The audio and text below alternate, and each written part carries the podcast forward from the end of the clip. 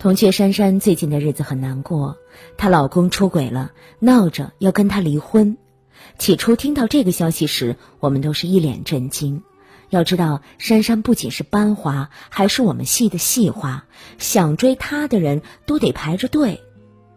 可她这朵鲜花偏偏插在了老李这堆牛粪上。老李虽然长得其貌不扬，头还有点秃，但对珊珊却好的没话说。陪珊珊逛商场，只要珊珊看上的东西，他都会毫不犹豫的买单。从没让珊珊做过家务，做饭、洗碗、拖地都是他一个人干。逢年过节、过生日，甚至是初次见面的纪念日，他都准备了惊喜。不舍得珊珊在职场上受委屈，一句“我养你”，珊珊再没出去工作过。朋友圈晒的最多的就是珊珊的美照，以及他对珊珊的深情告白。我们都曾羡慕的说：“珊珊真是好福气，找了一个这么宠你的男人，以后可要好好珍惜呀。”珊珊也问过老李为什么要这么宠他。老李的回答是：“你是我媳妇儿，我不宠你宠谁？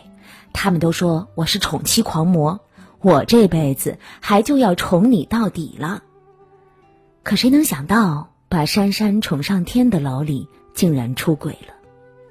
问及原因，珊珊抹着眼泪说：“他变心了，已经不爱我了。他说跟我在一起很累，说我只知道花钱败家，没对这个家做过一丁点贡献。他说他再也不想养我了。”我们总以为爱情是恒久天长的，每一句誓言，每一份情感的保存期限应该是永远。可太多的现实却告诉我们，人是会变的，爱情也是有期限的。就像《重庆森林》中的那句台词：“不知道从什么时候开始，在什么东西上面都有日期。秋刀鱼会过期，肉罐头会过期，连保鲜纸都会过期。如果有一天，当爱情真的过期了，你会怎么做呢？是苦苦挽留，还是选择放手？”是睁一只眼闭一只眼，还是及时止损、潇洒离开呢？同学珊珊的故事让我想起了姑姑，她前年办的离婚手续，目前在小县城生活，平时除了工作就是游山玩水，日子过得很惬意。虽然现在说起来云淡风轻，但我们都知道，她曾经历过怎样的一段黑暗时光。姑姑的前夫是她的大学同学，和周围人一样，他们一毕业就结婚了。那个时候，姑父是真宠她，姑姑只是轻描淡写的说了句：“每天工作好辛苦。”姑父便让她辞去工作，自己赚钱来养家，每个月的工资都上交给姑姑，平常也会带姑姑去吃大餐，去四处游玩。他们的关系是什么时候起变化的呢？姑姑也不清楚。他只知道姑父不怎么爱和他说话了，工资也不肯上交了，回家的时间也变晚了。终于有一天，姑父提出了离婚，姑姑当然不肯答应，她哭着挽留姑父，求他不要抛弃自己，但姑父铁了心要离婚。当姑姑一遍遍问他，当初说好了要养我一辈子，为什么你现在变成这样了？姑父急了，他恶狠狠地说了句。你看看你现在的样子，除了伸手要钱，你还能干什么？就是这句话把姑姑彻底打醒了，她开始接受这个男人变心的事实，也明白人生唯一靠得住的还是自己。是啊，男人就是很现实的，他可以宠你一辈子，但前提是你要有能让他宠你一辈子的本事。如若没有，不好意思，那就只能说再见了。电视剧《我的前半生》中有这样一句台词：“婚姻里进步快的那个人，总会想甩掉那个原地踏步的人，因为人的本能就是希望能够更多的探求生命的外延和内涵。虽然残忍，但的确是事实。就像姑姑和姑父，一个是企业领导，一个是家庭主妇。”一个在事业上升职加薪节节攀升，一个停在原地没有赚钱能力。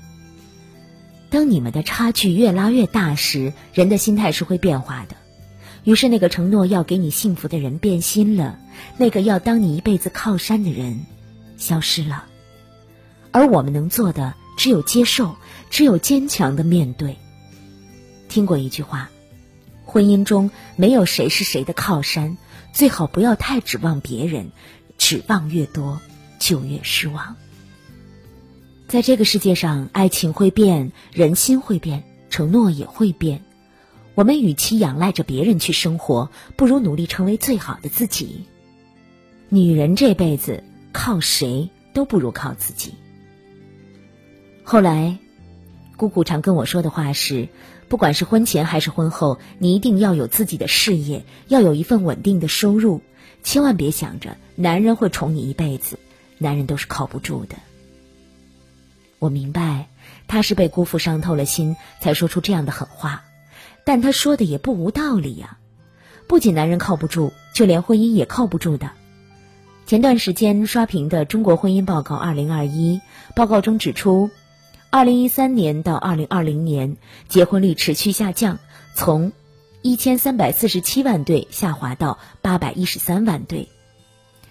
直观来讲，就是现在的结婚率只有千分之五点八，结婚率逐年下降，而离婚率却在逐年上升。一九八七到二零二零年，离婚登记对数从五十八万对攀升到三百七十三万对。总结下来一句话：结婚少了，离婚多了，结婚晚了，是人们对婚姻失望了吗？或许。有这方面的原因，但更多的是越来越多的人明白了，婚姻并不是铁饭碗，它给不了我们想要的安全感。与其试图在婚姻中寻求安全感，不如将目光移到自身，努力提升自我的价值。以前总以为找一个宠你的男人，和他一起组建家庭，然后就能够幸福到白头了。后来慢慢发现，别人对你的好，随时都可以收回。